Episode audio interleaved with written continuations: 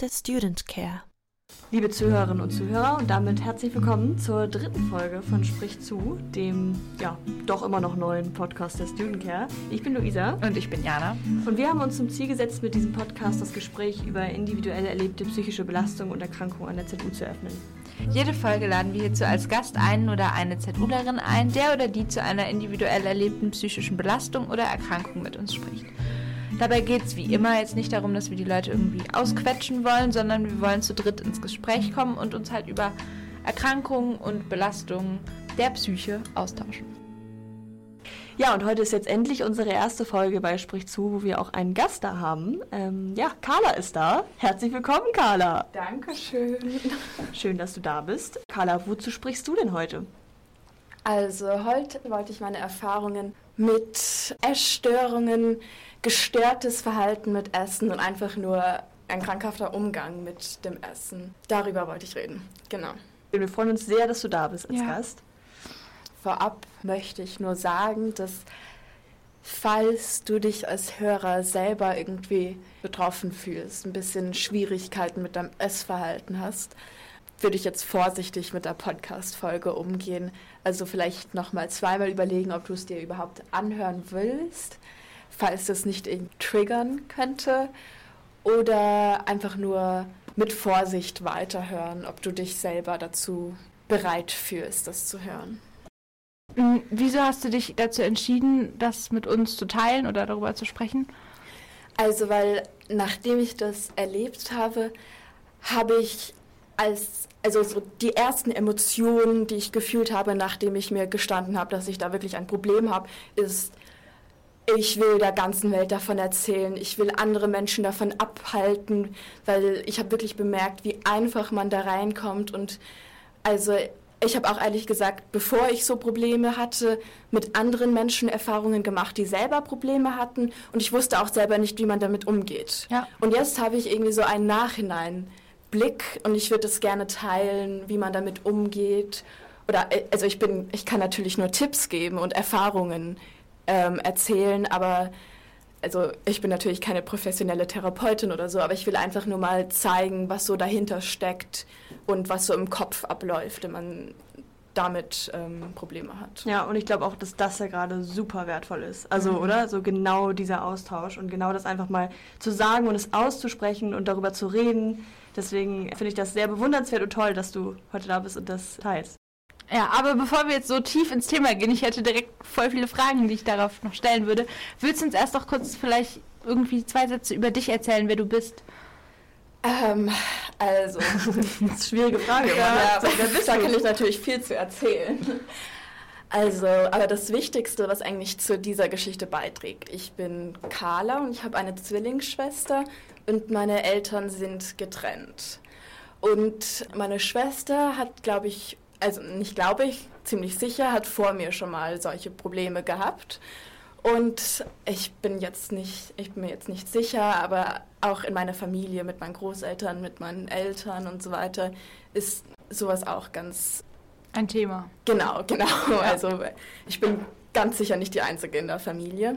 Äh, ähm, mit, mit dem Thema Essstörung oder generell mit psychischen Erkrankungen, Belastungen? Mit dem Thema Essstörung, aber auch andere psychische Erkrankungen. Okay. Ich glaube, also auch das größte, das meiste, was ich gelernt habe, ist, jeder hat ein Problem. Das ist wirklich das Größte, was ich daraus gezogen habe. Dann weiter zu mir. Ich bin Münchnerin. Äh, ich glaube ja. und du studierst wie lange schon in der ZU und was studierst du? Jetzt glaube ich bald ein Jahr. Ich bin im zweiten Semester und ich studiere CCM. Sehr schön. Ja, die biografischen Eckdaten so mit genau. wer studiert ja. was ist ja immer. Ach, und ich bin 19, vielleicht tritt es was zu bei. Für den Kontext, magst du vielleicht erzählen, wie das so ein bisschen chronologisch für dich passiert genau. ist, wie ja. alt du warst, wie du da, genau, wie einfach die, die, deine Geschichte dahinter ist? Ähm, also bei mir war das auch eher gestörtes Essverhalten und das ging ungefähr ein halbes Jahr lang. Nach der Schule war das. Ähm, ich hatte angefangen an der LMU äh, BWL zu studieren und das hat mir gar nicht gefallen. Und irgendwie habe ich dann einfach nur aufgehört damit. Und ich war mir dann nicht mehr sicher, wohin mit mir. Und ich glaube, ich habe mir irgendwie gedacht, ich kann es mir nicht erlauben, jetzt irgendwie so faul zu sein. Und ich wollte mich irgendwie beweisen. Ja. Und weil ich halt nichts zu tun hatte und mich halt irgendwie keine Kontrolle hatte Ja. über was gerade passiert, beziehungsweise ich hatte einfach nur keine Ahnung, was jetzt passieren wird, habe ich mir irgendwie die Kontrolle so zurückgeholt. Ich habe mir gedacht, ich mache jetzt nichts, jetzt werde Ja. ich sportlich. Ja. Ja. Und das war es eigentlich auch anfangs. Ich glaube, da gibt es auch ein paar ähm, Misconceptions, dass man das macht, nur um dünn zu werden. Ja. Und bei mir war es wirklich anfangs nur sportlich. Du machst jetzt richtig viel Sport und das mit dem Essen wäre ja mal ganz schön, wenn du so vielleicht noch Ja. ein bisschen dünner wirst, vielleicht. Aber das war auch nicht das Hauptziel anfangs. Ja. Also ich habe mich auch immer nicht angeschaut. Es war eigentlich alles so im Gefühl, wie Sachen gepasst haben, wie ähm, die Haut aneinander gerieben hat oder äh, wie man sich bewegen kann.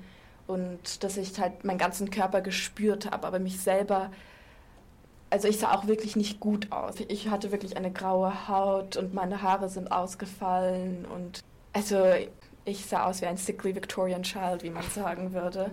Es war wirklich nicht schön. Und ich weiß nicht, ob ich mich dafür geschämt habe, aber ich habe mich dann auch irgendwie mehr angezogen, also dass man den Körper jetzt nicht sieht. Aber das war jetzt nur unter mein Unterbewusstsein, das mich dazu gebracht hat. Okay, also war das bei dir, nur um das zu verstehen, eher so in, in die Richtung, also du hast dann mehr Sport gemacht und diese Kontrolle dir zurückgeholt, aber es, Genau. du hattest jetzt nicht das Gefühl, ich werde schöner und schöner? Also Ähm, ich weiß nicht, überhaupt nicht, ob das so ist. Es ist so eine Ja, typische, genau. so eine Conception, die ich jetzt irgendwie habe von, von Essstörung Magersucht, dass es eben so verläuft, äh, man denkt, man, man isst immer weniger, wird immer dünner und damit wird man schöner und schöner, aber man ist trotzdem nie zufrieden. Genau, ich glaube, das ist das Problem. Man findet sich dann eigentlich nie schön. Man denkt sich immer, da geht noch was. Ja. Und bei mir war das so genau, um die Kontrolle zu be äh, bekommen, weil ich habe das so gemacht, dass ich mit so einem Kalorientracker angefangen habe. Ja. Ein Kalorientracker gibt ein, an, wie viele Kalorien man im Tag zu sich nehmen muss, um so und so viele Ziele zu erreichen. Und ich würde euch raten, mach sowas nicht. Alter, Äh, Fat auch- Secret habe ich immer noch auf dem iPad, ey. Das- Nee, ich habe das alles Ja, gelöscht. genau, das darf man nicht machen. Irgendwie sowas war es bei mir. Und das darf man nicht anfangen, weil dann sieht Ja. man nur. Also ich weiß auch noch, wie viel was ist. Also und ich habe es mir auch gedacht, wie viel habe ich jetzt noch übrig? So als ob ich irgendwie Geld oder so. Ja. Aber eigentlich will man doch dann Essenstokens. immer noch da drunter bleiben, oder? Genau, genau, das ist das Problem. Ich hatte immer Angst, überschüssig zu werden, beziehungsweise ich wollte mir immer noch ein bisschen was lassen, falls ich später noch Hunger habe. Aber dann wollte ich es auch nicht einlösen. Und so habe ich mir dann auch die Kontrolle, habe ich mich kontrolliert. Ja. Also Ja. was was in mir reinkommt und wann und genau, wie viel. Ich weiß nicht, ob du dich an Luisas Podcast erinnerst, da kam das auch so im Rande auf. Essen ist die Sache im Leben, die man wirklich zu 100% selber kontrollieren kann. Weil irgendwie niemand kann irgendwas in einen reinstecken, so richtig. Und das ist quasi die, die, das, worüber man, wenn alles andere aus dem Ruder läuft, wenigstens darüber hat man noch die Kontrolle. Hast du das auch so empfunden? Oder, weil du guckst gerade so ein bisschen skeptisch. So empfunden würde ich sagen. Aber eigentlich hat man auch darüber keine Kontrolle. Vielleicht geht es anfangs, aber irgendwann mal war es auch bei mir so, dass ich mich selber nicht zurückhalten konnte, weil ich so viel Hunger hatte. Ich habe einfach nur den ganzen Tag lang an Essen gedacht. Es ging wirklich nicht anders. Kennt ihr so Mukbang, Mukbang-Videos auf YouTube? Nee. Nee. Was ist das? Ähm, das sind einfach nur Menschen, die essen. Richtig peinlich. Aber ich habe es mir das- abends ja. angeschaut. Während ich Hunger hatte und nicht einschlafen konnte, habe ich mir das angeschaut, so wie sich andere Menschen Pornos anschauen. Ich habe so von fantasiert, irgendwann mal, irgendwann mal wirst du auch so viel essen. Halt so, ich habe mir auch gedacht, ein, eine Woche lang nichts essen und dann kannst du dich auch mal so vollstopfen wie da. Und auch das mit dem, dir stiebt niemand was äh, in den Mund. Aber Essen ist immer noch so eine gesellschaftliche, so ein gesellschaftliches Ding. Also man macht das mit der Familie am Ende des Tages, man macht Mhm. das mit Freunden. Dann irgendwann mal habe ich auch alles abgesagt, bin ich nicht zum Abendessen am Ende gekommen und ich war dann auch irgendwann richtig einsam, weil Ja. ich damit aufgehört habe. Und vielleicht hat man so anfangs die Illusion, dass man das kontrollieren kann, aber es Weil geht wahrscheinlich nicht. so diese Kontroll, ähm, ja, dieser Kontrollzwang in dem Moment, sobald er eben Ja. zum Zwang wird, ist er wieder unkontrollierbar. Also so stelle ich mir Genau. das vor. Und dann, sobald du dann da drin bist, verlierst du ja wieder komplett Genau. die Kontrolle.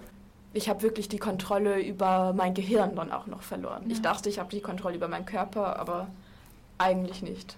Absolut nicht. Ja, ist das nicht vielleicht auch gerade die Sache der Sucht daran? Also, das ist jetzt auch wieder nur und auch eine Frage an dich. Dieses, Hm. Dass ich mir das entweder so vorstelle oder die eigene Erfahrung so gemacht habe, dass es eben dieses Hungergefühl ja das ist, was man am Ende des Tages dann gut findet.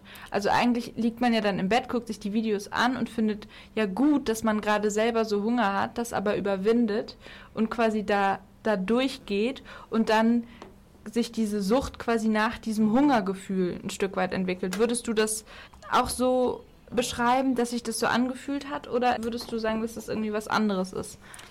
Bei mir war das jetzt nie, schon ein starker Faktor, aber auch nicht der Haupt, also der Hauptbewegungsgrund. Aber es hat sich schon gut gefühlt, irgendwie morgens aufzuwachen und zu spüren, ich habe Hunger und dann da irgendwie dagegen zu arbeiten.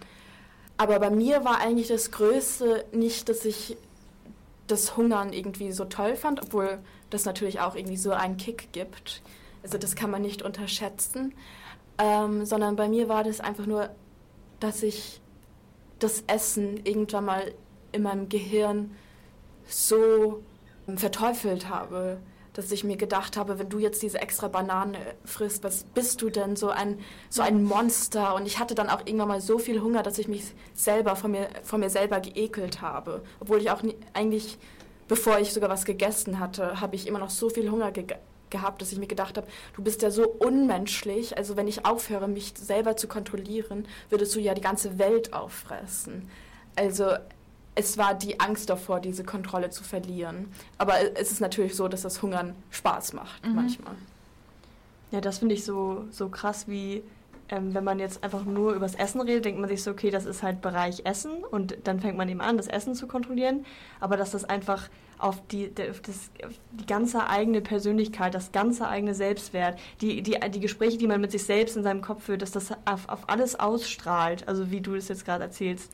Das finde ich genau. so krass. Also, dass es so dieses ist, okay, wenn du jetzt diese Banane isst, dann, dann ist es nicht nur so, dass du jetzt irgendwie, ja, oh Mann, jetzt hast du das gegessen, jetzt nimmst du zu, sondern dann ist es so ein Fall von, also, wie kannst du nur, wenn du das nicht schaffst, hast du quasi die Kontrolle über alles verloren. Genau, und ich habe mir auch währenddessen gedacht, ich habe mich ich muss sagen, davor hatte ich eigentlich noch nie so wirklich Selbstwertprobleme und ich weiß jetzt nicht, ob es grundlegend so ist, dass ich mir denke, ich will so aussehen wie ein Model. Aber ich habe mich dann auch immer mit anderen Menschen verglichen. Ich habe ja. mir dann auch immer gedacht, du hast so viel mehr Hunger als andere Menschen. Andere Menschen können normal essen, du aber nicht, weil du so viel Hunger hast und das unnormal ist. Ja. Das habe ich mir gedacht und habe ich auch, also ich habe mich wirklich dabei erwischt, wie ich andere Menschen mir angeschaut habe und mir gedacht habe, bin ich dünner?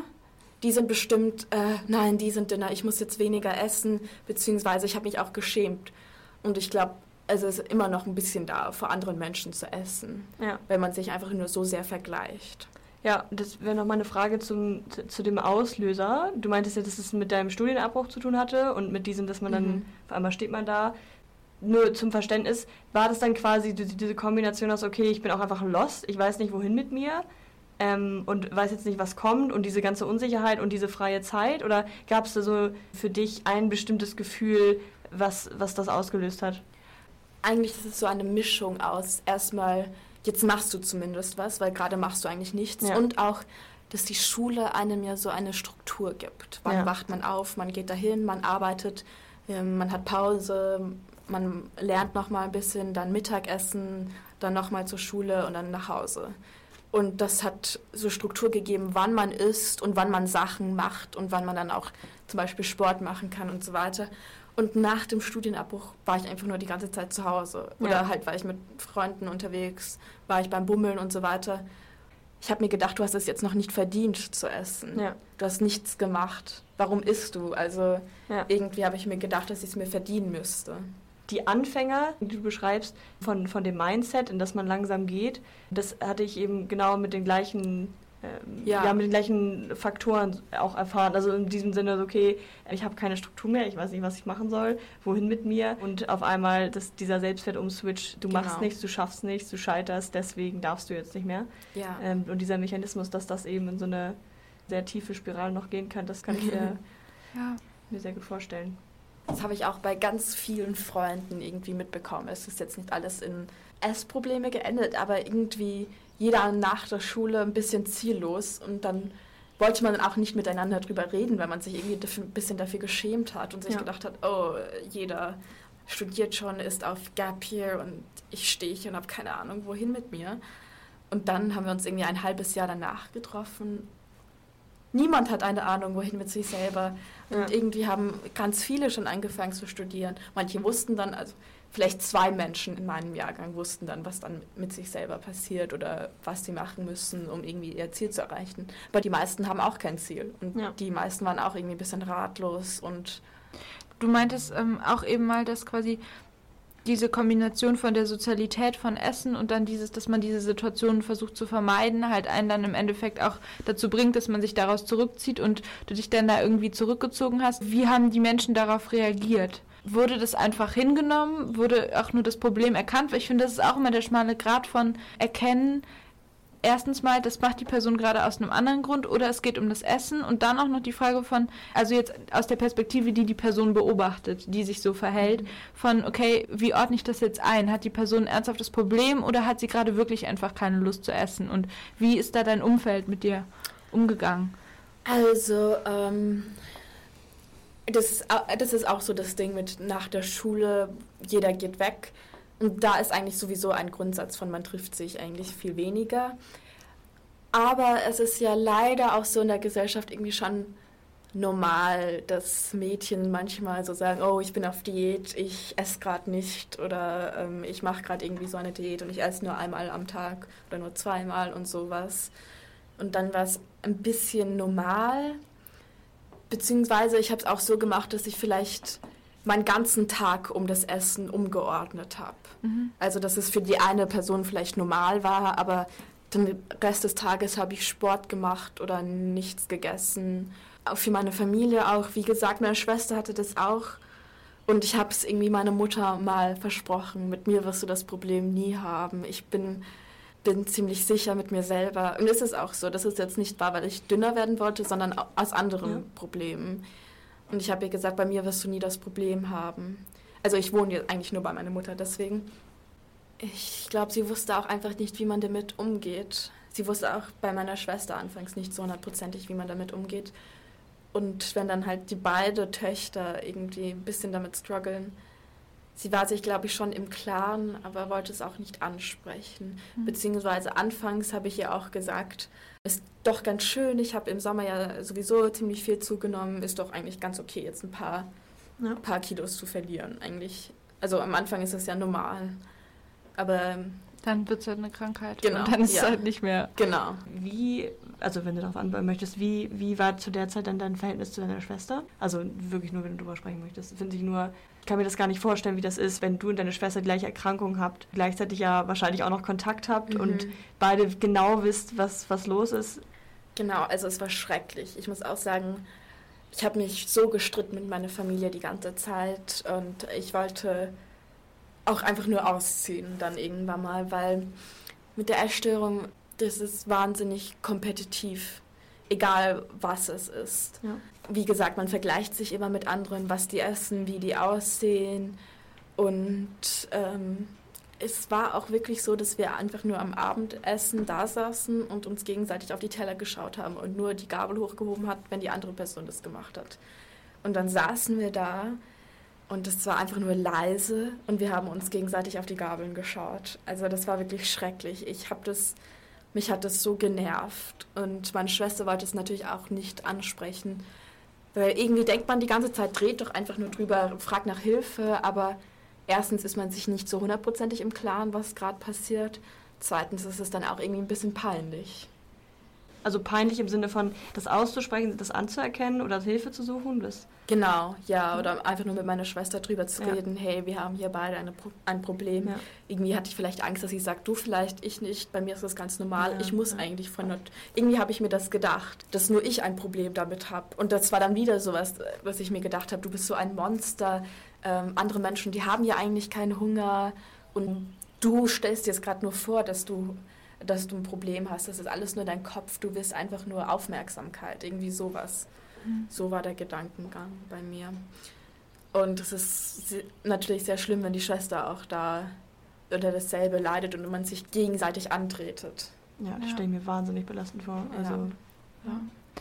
Ich weiß nicht, ob das so stimmt, aber ich habe das Gefühl, ich weiß nicht, wie das bei anderen psychischen Erkrankungen ist, das gibt es da, glaube ich, auch, aber dass gerade unter Magersucht, Essstörung auch so ein Gruppending dann entsteht. Und dann kannst du in WhatsApp-Gruppen reingehen, wo du halt irgendwie dann gegenseitig aufschreiben kannst, wer was wie viel ist und diese, dieses Kompetitive da so stark im Vordergrund steht, dass es diese Räume auch gibt, wo man dann ganz klar sich nebeneinander stellt und dann deine Thinspo auf keine Ahnung, Tumblr und so. Das sind alles so Tags, die dann irgendwann auf Tumblr ähm, gesperrt worden sind, weil das natürlich Ja. einfach super schlimm ist und sich die Leute dann da gegenseitig immer weiter hochschaukeln und ich mir das halt eben auch in der, in der Kombination von, wenn man dann zusammenlebt und sich darin ja dann auch vielleicht ein Stück weit gegenseitig immer weiter, immer weiter treibt. Also zum Glück war ich nicht in dieser Tumblr-Ära aktiv, wo das so vorhanden war. Aber was man so als normal nimmt, gesellschaftlich normal, hat mich auch so hochgetrieben. Wisst ihr, also wenn man, manchmal trifft man sich als Mädelsgruppe äh, zum Ausgehen und dann sagt man, ja, ich habe den ganzen Tag lang nichts gegessen, damit ich heute richtig viel trinken kann. Und das hat mich natürlich auch irgendwie so weitergetrieben, oh, du hast heute was gegessen, du kannst morgen nichts essen oder trink dann heute einfach nicht.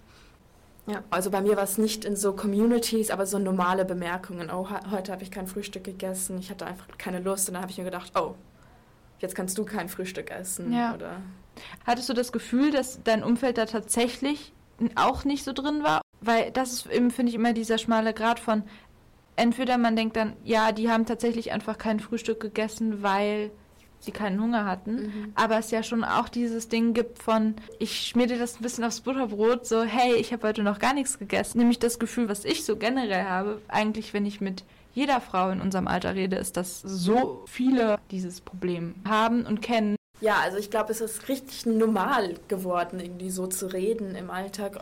Bei mir war das jetzt nicht so, ähm, so offensichtlich.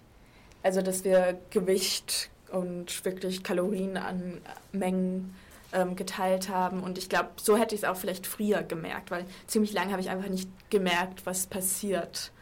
Ich habe mir einfach nur gedacht, dass ich, ähm, wie gesagt, ich sag's immer wieder, Monster, aber ich habe mich wirklich irgendwie Ja. im Kopf habe ich so ein Bild gehabt, so ein riesen Mund, das einfach nur alles in sich rein ähm, preschen will.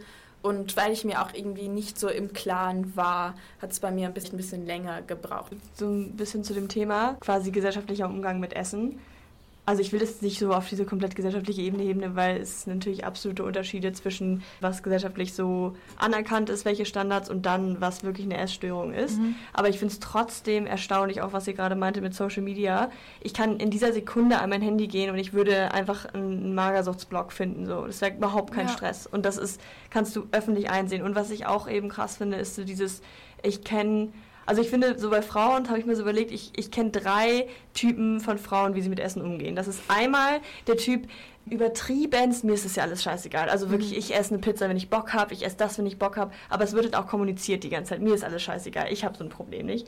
Dann gibt es Typ mit diesem, ja, ne, Essen, also, weiß nicht, da würde ich mich zum Beispiel reinzählen. Ich habe auch schon ein schlechtes Gewissen, wenn ich dann zu viel gegessen habe und, hm, und wenn dann jemand mal sagt, okay, huch, ich habe den ganzen Tag gar nichts gegessen, dann löst es bei mir so aus, oh ja, ich schon. Also, ne, Mhm. in einem ganz niedrigen Level, aber das ist so da und Essen ist ein Thema. Und dann gibt es den Typ, und das, das sind wirklich die Menschen, die ich am allerwenigsten kenne, also jetzt von, von Frauen, nur Frauen Mhm. rede ich gerade, wo Essen einfach kein Thema ist.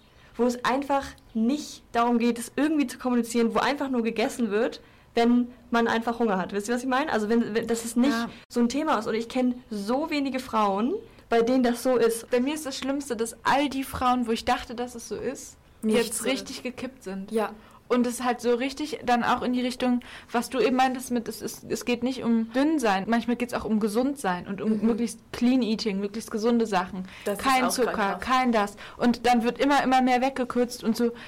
Das ist für mich die Erfahrung, die mein Weltbild so richtig zerstört hat von, hey, sogar die Leute, wo ich immer dachte, für die ist es einfach kein Thema, sogar bei denen war das halt eine Oberfläche.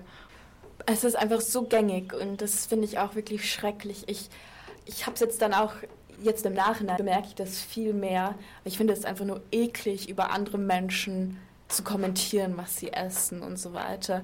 Weil ich glaube, sobald man einfach nur irgendwie aufhört, übers Essen zu reden, wird es einfach nur leichter. Genau, das ist eben ja. das, was ich meine mit diesem Genau. einen Typ Frau, Ja. so nenne ich es jetzt einfach mal, Ja. wo das einfach kein Thema ist. Weil sonst ist es halt immer Thema und genau das ist ja das Problem. Wenn ich total die ganze Zeit kommunizieren muss, oh, ich esse so viel oder oh, ich habe schon wieder nichts gegessen Genau. heute, dann siehst du gleich, das ist ein Riesending. An der ZU, glaube ich, kenne ich eine einzige Frau, wo Essen kein großes Thema ist. Bei uns bei allen. So, und dann war ich jetzt hier irgendwie ähm, fast, äh, also ich glaube so vier Monate. Und dann kam ich nach Hamburg und da habe ich eben zwei Freundinnen, die sind so Typ, Essen ist einfach kein Thema. Und dann saß ich da am Küchentisch und dann haben die einfach mir so einen riesigen Teller Nudeln mit Pesto hingestellt. So unkommentiert, einfach nur so, hey, willst du auch Nudeln? Also aber wirklich ein Berg. Und das fand ich so krass, die Realisierung so, das ist gerade für mich total ungewohnt. Hier in ZU würde man niemals in der Gruppe groß, also bei mir in meinen Gruppen nie großartig Nudeln kochen und auch keine Berge. Und das fand ich ähm, echt krass. Also so viel nur zu dem, ich nenne es mal gesellschaftlichen Nährboden des Ganzen. Dazu will ich auch einfach nur so euch zustimmen und auch sagen, es muss, es ist offensichtlich nicht immer gleich diese Tumblr-Blogs und gleich das, du musst so wenig wie möglich essen, sondern es ist auch das, oh, ich bin gerade so schlecht, dass ich so viel esse. Es sind auch solche Kommentare, die dazu beitragen, diese Kultur weiter zu stärken und irgendwie so einen Nährboden für weitere kleine Jungs und Mädchen. Also kleine Mädchen und Jungs, will ich dann auch sagen. Ja. Ich kenne auch ein paar Jungs, die so ähnlich drunter leiden. Obwohl ich muss sagen, also das finde ich auch ganz wichtig. Ich muss auch sagen, dass Jungs natürlich drunter leiden. Aber bei denen, dass es auch ein bisschen anders aussieht. Ähm, bei Jungs habe ich eher so gemerkt, dass es so Gym-Kultur ist. Dass sie dann auch wirklich entweder nur Hühnchen und Reis essen. Und Magerquark. Genau, Magerquark. Hoffe ich auch, dass es mal bei Männern ein bisschen mehr angesprochen wird, weil da tun sie mir auch ein bisschen leid. Wir, also ich muss schon, ich muss sagen, bei Frauen ist das irgendwie prävalenter, so leichte Probleme durchgängig zu haben.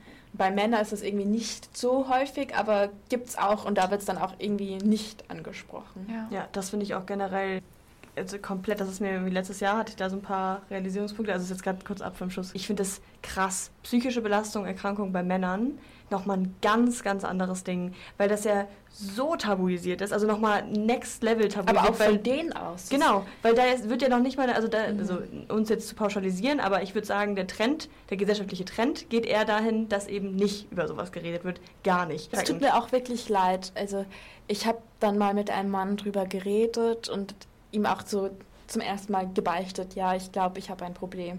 Dann habe ich ihm auch alles gesagt, was ich mache, um nicht essen zu müssen. Und dann hat er mich angeschaut, ja, das ist normal, das habe ich auch selber gemacht. Solange du dir die Finger nicht ähm, im Hals steckst, ist es einfach normales Verhalten.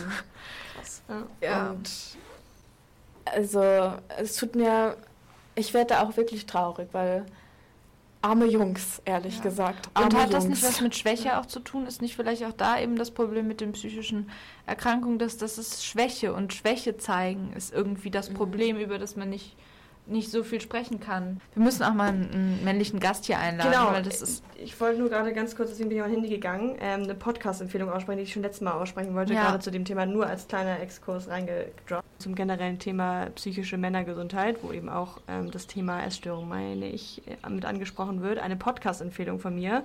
Und zwar heißt der Podcast Danke gut und das ist die Folge Henning May über die Schattenseiten des Ruhms und Männlichkeit. Und das fand ich so beeindruckend und hat mir irgendwie nochmal, also hat mir persönlich die Augen geöffnet, was für eine krasse Differenz da ist zwischen dem Gespräch über psychische Belastung und Erkrankungen unter Frauen und unter Männern und eben auch zu diesem Thema Männlichkeit.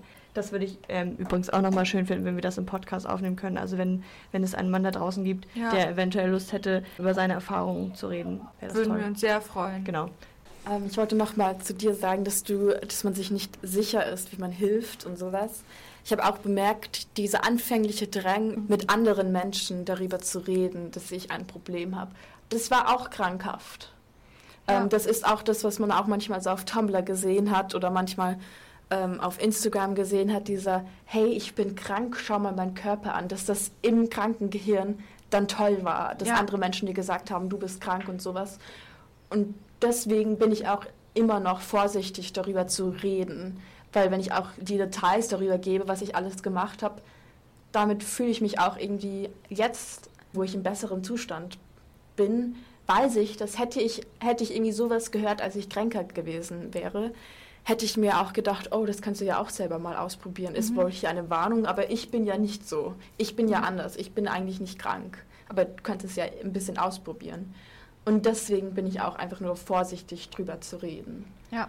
Deswegen muss man auch vorsichtig sein, wenn man drüber redet, Das dass man stimmt. selber ein Problem hat und mit wem man drüber redet. Ne, Den Aspekt der Krankheit kannte ich zum Beispiel noch gar nicht, aber es ist ja auch, also passt ja auch alles total in, Das- dieses Bild. Ja. Ja, also ich will jetzt auch nicht Tipps geben oder sowas, aber deswegen, wenn man eine Person nicht wirklich kennt, also wenn es nicht die beste Freundin oder die Schwester oder ein Familienmitglied ist, würde ich jetzt auch nicht zwingend darüber reden, dass die ähm, krankhaft sind, dass die so aussehen, als hätten sie Magersucht oder dass sie so essen, weil das das eher irgendwie das verstärkt, als denen sagt, dass die vielleicht Hilfe brauchen. Aber also was im würdest Gehirn du... ist das positiv. Ja, das finde ich sehr faszinierend, weil das halt immer wieder an mir selber merke. Das mit diesem, man möchte ja auch, dass die anderen erkennen, dass man Ja. krank ist. Und deswegen fand ich auch das mit dem Victorian Child, was du eben meintest, so interessant, weil in meinem Kopf dann direkt so diese Verbindung zu dieser Kate Moss Ästhetik, die nämlich genauso aussehen und was genau dann wieder Bilder sind, die dich wieder dahin triggern, dass du Ja. denkst so, boah, ich möchte auch so durchaussehen, ich möchte auch so richtig, Also ich will, anerk- ich will Aufmerksamkeit. Ja. Ich glaube deswegen, äh, auch solche Essstörung ist nicht wirklich so das grundlegende Problem, dass man schön werden will, sondern einfach, dass man Hilfe braucht. Auch um anderen. Ich habe, glaube ich, Hilfe gebraucht, was ich jetzt mit meinem Leben weitermachen Ja. will. Und ich habe es jetzt irgendwie nicht anders aussehen können, außer hier, so schau mich Ja. an, ich brauche Hilfe, ich bin doch krank irgendwie. Beziehungsweise ich muss auch noch sagen, Kate Moss und sowas, auch als ich so dünn war, war es, es war wirklich hässlich. Ich habe das auch viel gesagt bekommen. Ich weiß jetzt nicht, ob das positiv oder negativ war. Es sah einfach nicht gut aus. Grau, ich hatte auch dann keine Brüste mehr und so weiter. Egal wie man, wie sehr man sich denkt, aber bei mir wird es doch gut aussehen oder irgendwann mal wird es gut aussehen. Nein, wird es nicht. Mir sind auch die Haare rausgefallen und die Fingernägel abgebrochen. Es ist eklig am Ende. ja, Du meintest eben schon, dass du jetzt an dem Punkt bist, wo du sagst, du fühlst dich wesentlich besser. Das, das Wort genesen nicht im Mund genommen. Hast du das Gefühl, du bist genesen?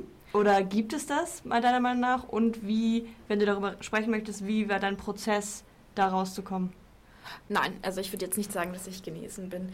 Und ähm, ich bin da auch wirklich kein Profi. Ich glaube, es gibt irgendwie so einen Moment, wo es dann einem nicht mehr so wichtig ist, beziehungsweise vielleicht ist wie davor. Ich will jetzt wirklich nicht sagen, dass man einfach nur sein Leben lang damit ähm, umgehen muss, weil hätte ich das anfangs gehört, hätte ich, glaube ich, auch sofort einfach nur aufgehört mit dem Verbesserungswunsch. Ja. Also ich glaube, es gibt wirklich einen Moment, an dem es einem besser geht. Aber bei mir ist es einfach so, dass ich an einem Punkt angekommen bin, wo ich mir gedacht habe, das geht jetzt nicht mehr weiter. Ich konnte mein Leben nicht mehr leben. Ich konnte nicht mehr aufstehen.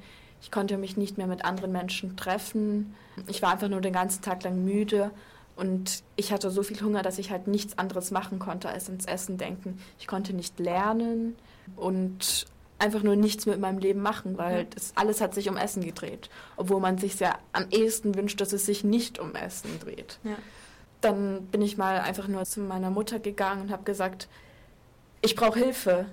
Bitte hilf mir. Es geht gerade nicht anders. Ich lebe mein Leben nicht. Habe ich eigentlich nicht wirklich Hilfe bekommen. Habe ich es auch dann selber gesucht. Ich habe mir selber eine Therapeutin gesucht. Was ja Wobei- schon echt krass ist, dass du das, also ist ja eigentlich schon ein starker Schritt, das dann noch zu gehen. Also Ja. vor allen Dingen, dann musst du ja schon sehr weit gewesen sein. In, ich erkenne, dass da ein Problem ist, was ich ändern will und, und dann musst du zunehmen. Das ist immer noch, also ich schaue jetzt auch ehrlich gesagt nicht in den Spiegel, weil ich weiß, ich bin noch nicht, ich bin noch nicht wirklich fertig damit und ich will mich nicht anschauen, weil das wird bestimmt irgendwas triggern. Also ich weiß auch jetzt, dass ich also zugenommen habe und vielleicht sogar noch mehr als davor, einfach nur weil mein Körper sich selber regenerieren will. Und ich bin auch nicht zufrieden damit, muss ich wirklich ehrlich zugeben. Aber ich weiß, es muss einfach sein. Also ich muss sagen, zugegebenermaßen hat, hat es mit der Therapeutin bei mir irgendwie nicht funktioniert. Aber ich habe mich einfach nur weiterhin informiert und ich habe jetzt auch eine Essensberaterin. Die, die funktioniert auch, glaube ich, ein kleines bisschen als Therapeutin, muss ich sagen. Also wir reden auch wirklich über die Gedanken dahinter. Ja. Weil Essen ist ja nicht nur Essen. Ja. Essen ist ja auch alles andere, soziale Interaktion, ja. Gedanken dahinter und so weiter. Ich habe mich auch viel darüber informiert und ich glaube, ganz viele Menschen haben auch so über Fitness-Influencer sind sie da auch reingegangen, weil man fängt erstens damit an, ähm, sein Essen zu kontrollieren, aber auch mehr Workouts zu machen.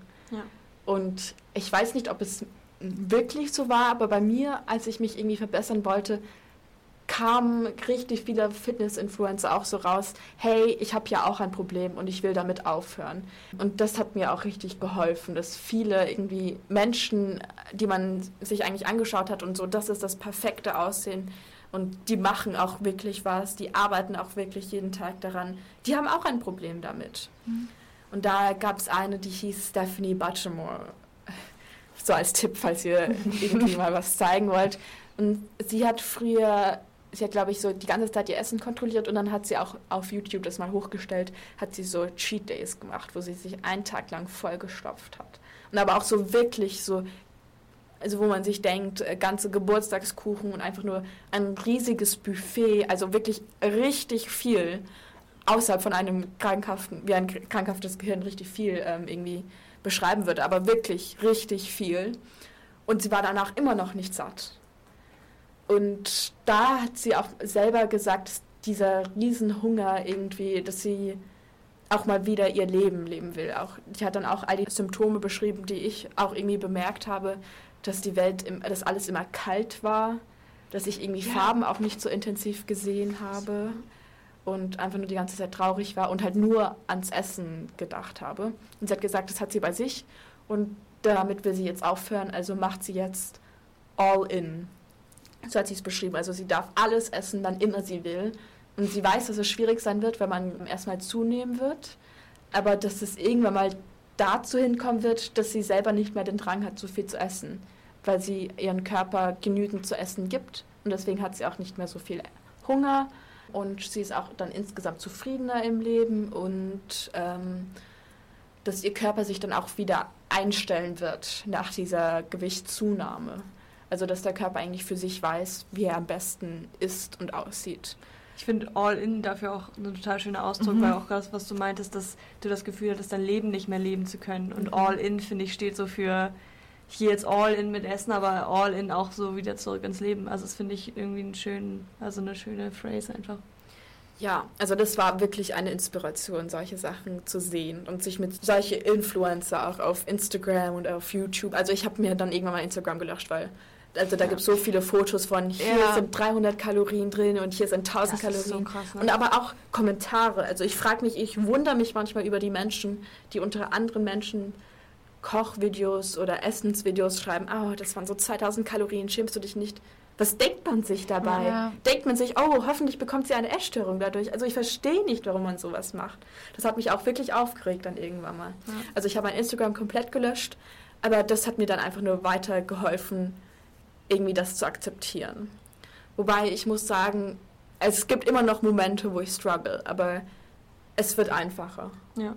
Glaube ja. ich. Und Was ich immer noch interessant finde oder mich frage ist, dieser Zwischenprozess, weil wie schafft man das dann tatsächlich von diesem Stadium von man also es ist ja auch irgendwann einfach eine körperliche Sache, dass du nicht mehr wirklich gut essen kannst, weil dein Körper das nicht mehr gewöhnt ist. So oh ja, das war, oh mein Gott, ich hatte so Bauchprobleme. Ich musste auch ständig aufs Klo dann irgendwann mal. Aber ja. man macht sich den Körper kaputt. Ich hatte auch ein Jahr lang meine Tage nicht mehr, weil Klar. der Körper das nicht hatte. Mhm. Wie schafft man das dann wirklich in dieser Zwischenphase, diese kleinen Schritte zu machen? Und wie hast du, also musst du natürlich nicht beantworten, aber wie überwindet man dann auch gerade dieses, ich kontrolliere ganz krass, ich esse fast gar nichts, zu was Normalem hin? Also fängt man dann an und sagt, okay, ich fange jetzt erstmal klein an, ich esse jetzt irgendwie ein, ein paar Sachen nur, aber jetzt nicht so die krass, also ich kaufe mir jetzt keine Burger oder ich esse jetzt keine Schokolade. Oder sagt, macht man einfach einen krassen Switch von,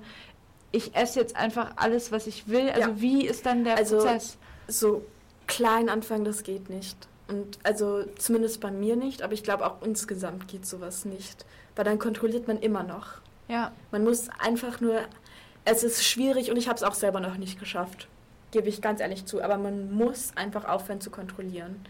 Und dann am Anfang isst man auch richtig viel. Und ich habe auch sehr, sehr viel gegessen. Und ich habe mich immer dafür geschämt.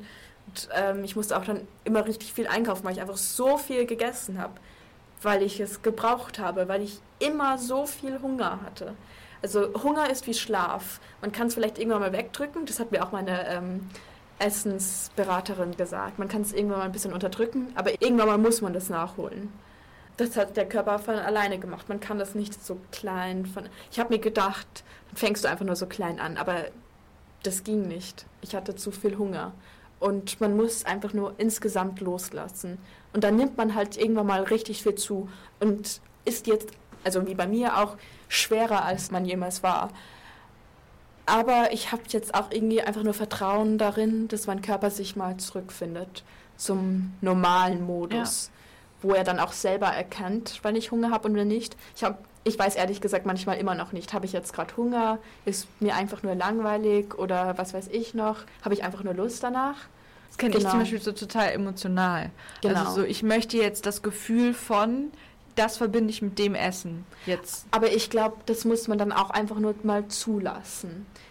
Weil indem man sich einfach nur immer sagt, oh, du hast jetzt eigentlich keinen Hunger, das ist nur emotionales Essen. Ich glaube, das ist auch Restriction. Ja. Man muss einfach nur irgendwann mal loslassen und den Körper selber vertrauen.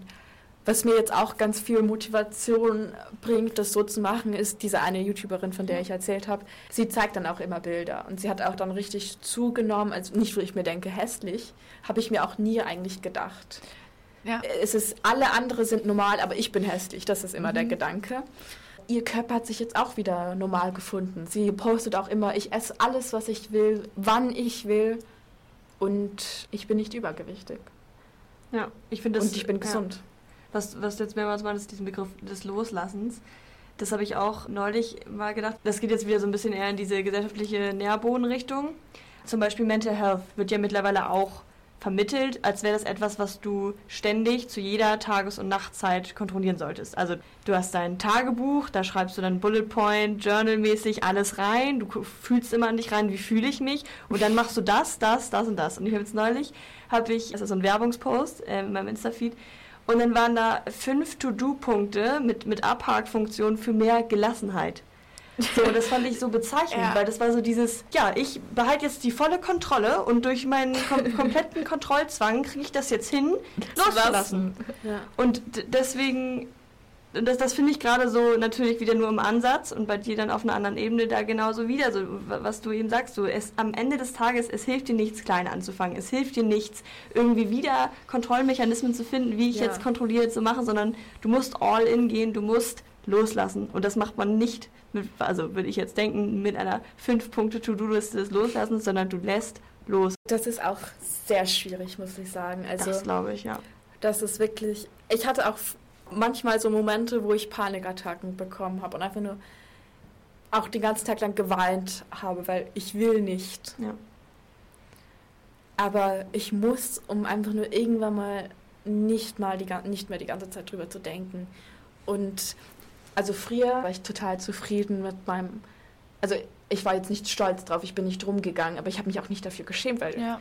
ich habe mir gedacht, du bist jetzt wirklich nicht die hotteste, aber ich finde dich am coolsten eigentlich.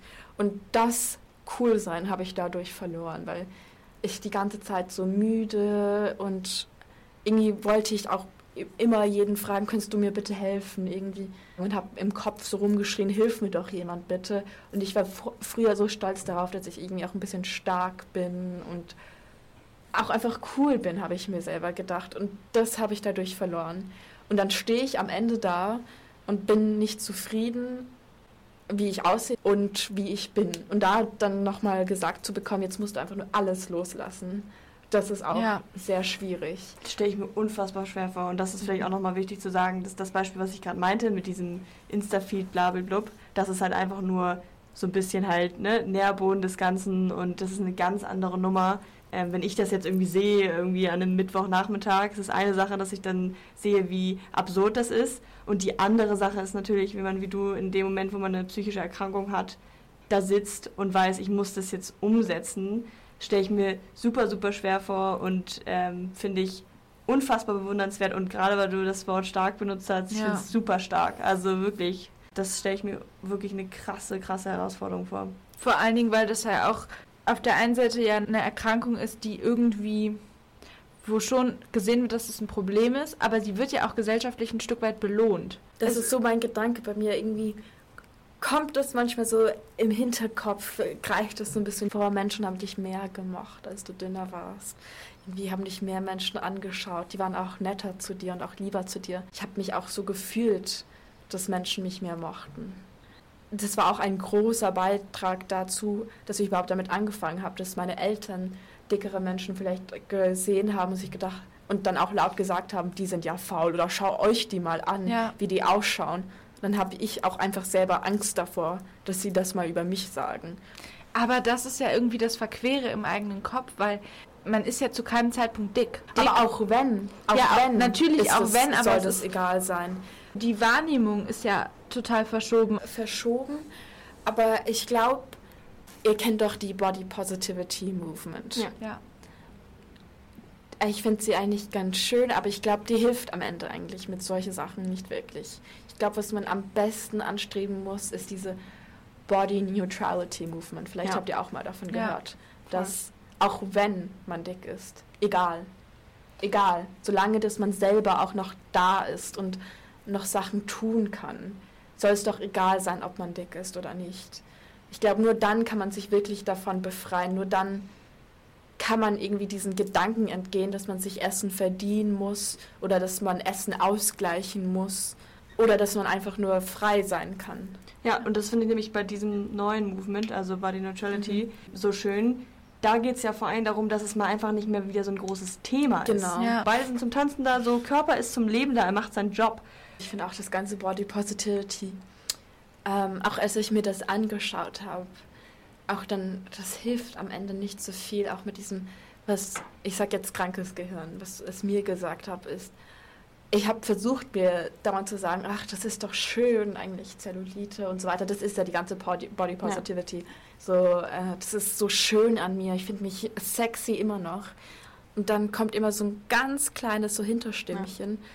Aber an dir wird es nicht so gut aussehen oder es ist doch eigentlich nicht so schön und das ist eigentlich alles selbst. Man belügt sich einfach nur selbst, wenn man denkt, dass das schön ist. Also das habe ich mir währenddessen manchmal gedacht. Aber am Ende soll das ja nicht der Gedanke sein. Am Ende soll es doch egal sein, ob du das schön findest oder ob jemand anders das schön findest, solange man mit sich selber als Person dann auch noch zufrieden ist. Ja. Ja. Und auch was du meintest, das finde ich richtig schön, das will ich mir nicht voll merken. Diese zwei Worte hot und cool. So, vielleicht bin ich nicht die hotteste, aber ich bin die coolste. Ja.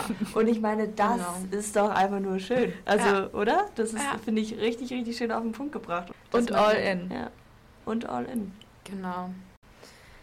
Ja, also das Wichtigste ist eigentlich sich im Klaren sein, dass at the end of the day macht es halt nichts aus. Oder es macht vielleicht schon was aus, aber für dich selber als Person sei lieber eine gerundete Person, die sein Leben leben kann und einfach glücklich sein kann und mit Freunden Erlebnisse leben kann und es nicht verpasst, um irgendwie dünn zu sein. Nicht nach Italien reist, um nicht Pizza essen zu müssen. Weißt du, also sei lieber lebendig. Irgendwie so. Ja. hab ich Vor so allen Dingen liegt dann halt meistens, und ich finde, das ist das, was man ja auch immer noch, auch wenn man da drin ist, an anderen wahrnimmt, die Schönheit liegt halt oft in der Lebendigkeit. Genau. Also man sieht Leute, die halt doppelt so viel wiegen wie man selber und denkt sich, boah, ist die Person schön, weil sie strahlt. Und weil Genau. da so, das habe ich auch wirklich bemerkt. Sobald man irgendwie sicher in sich als in sich selber als eine Person ist, wird man auch so viel hotter. Ja. Das bemerkt man, das denkt man, rollt man vielleicht die Augen, wenn man das hört, aber sobald man Confidence is key irgendwie. Müsste man es dann eher ändern Richtung, ich bin hottest, weil ich bin coolest. Ja, So. genau. Das ist es doch am Ende. Ja. ja, schon. Wenn du jetzt vor deinem damals 18-jährigen Ich stehen würdest, was würdest du ihr sagen? Beziehungsweise dir? Ehrlich gesagt, nichts. Ich bin nämlich auch ein kleines bisschen dankbar für, die, ähm, für das Erlebnis. Ich habe nämlich sehr viel daraus gelernt. aus diesen Tiefpunkten habe ich gelernt, was ich eigentlich schätzen sollte und wie ich dann auch mit weiteren Schwierigkeiten umkommen kann und dass ich mich selber auch vertrauen kann. Ich habe dadurch so wahnsinnig viel gelernt. Es war natürlich sehr schwer für mich und für auch meine Familie auch. Es tut mir auch im Nachhinein leid, wie ich mich verhalten habe. Aber es war sehr wertvoll, sowas mal erlebt zu haben. Ich, ich habe so viel daraus gelernt, dass ich irgendwie jetzt sagen muss, da muss halt mein früheres Ich mal durch. Mhm. Hat sie jetzt gemacht. Ich wollte gerade sagen, dein früheres Ich ist nämlich sehr, sehr stark gewesen. Hier. Da hast du ja natürlich ja. jetzt dein größtes Vertrauen drin. Und das haben wir zwar eben schon kurz angeschnitten, aber jetzt aus der anderen Perspektive, was würdest du Personen, die Personen in ihrem Umfeld haben, wo sie das Problem quasi lokalisieren und merken, okay, die haben ein Problem. Du willst der Person helfen, aber du kannst ja nicht bevormunden und du kannst dir auch eigentlich nicht helfen. Ich finde es so schwierig, damit umzugehen. Vor allen Dingen, wenn das dann einen auch irgendwie noch selber triggert, wenn man halt dann mhm. sieht, wie die Person sich die 300 Gramm Brokkoli ja. abwiegt ja, und du hast genau. dir gerade deine Nudeln gemacht und das triggert dich selber. Natürlich ist es super individuell wahrscheinlich, mhm. je nachdem, wie die Person ist, welche Relation man zu ihr hat. Aber was denkst du, wie man da am besten einfach vorgeht? Also, ähm, wie ich vorhin gesagt habe, es kommt natürlich darauf an, wie, wie nah man ist mit der Person. Aber ich glaube, was immer helfen würde, ist zu sagen, also ich werde dich immer wertschätzen, ich werde dich immer lieben, auch wenn du dick wärst. Ja. Man muss jetzt nicht sagen, du bist jetzt nicht dick oder, also ich finde das, was man jetzt nicht antworten soll, ist, aber du bist doch dünn, wenn man selber sagt, dass man irgendwie da, damit Probleme hat, weil entweder verstärkt es das einfach oder man denkt sich, aber was, wenn ich nicht dünn wäre? Mhm. Also ich glaube, das Beste, was man tun kann, ist versichern, dass man da bleiben würde, auch wenn man nicht hineinfällt in das gesellschaftliche Ideal. Ja. Dass man halt immer da sein wird. Das, das ist ja. sehr schön. Das ist auch ein sehr schönes Schlusswort, finde ich. Ja. Möchtest du noch was loswerden oder bist du quasi. Äh. Glaubst du, dass wir alles so ein bisschen, was du sagen wolltest, abgedeckt haben? Das Einzige, was ich sagen will, ist, dass ich es in der Welt mal verbreiten will. Bitte wenn man irgendwas macht, hört einfach auf, über Essen zu reden, über andere Menschen das zu kommentieren oder auch über einen selber. Ich habe ich hab das von meiner Familie abgeschaut. Ich nehme mir vor, falls ich irgendwann mal Kinder bekomme, würde ich nie über meinen eigenen Körper irgendwie negativ reden, weil am, im Endeffekt, wie man mit sich selber umgeht oder mit anderen Menschen umgeht, das verstärkt es einfach am meisten. Also bitte hört einfach auf, drüber zu reden. Ja, Carla, ich finde, das war ein sehr, sehr schönes Schlusswort und ähm, vielen, vielen Dank für das tolle Gespräch. Also allein schon beim Aufnehmen habe ich echt so das Gefühl gehabt, das ist gerade so wertvoll, ja. weil ich selbst weiß, wie sehr mir sowas zu hören krass hilft. Zu sehen, andere haben ähm, ähnliche Gedankenmuster. Ja, aber halt auch andere Gedankenmuster. Also zu hören, was andere Menschen denken, was man nicht selber denkt. Deswegen auch wirklich danke für deine Offenheit auch, dass du das mit uns geteilt hast. Und danke, dass ich kommen konnte und darüber reden kann.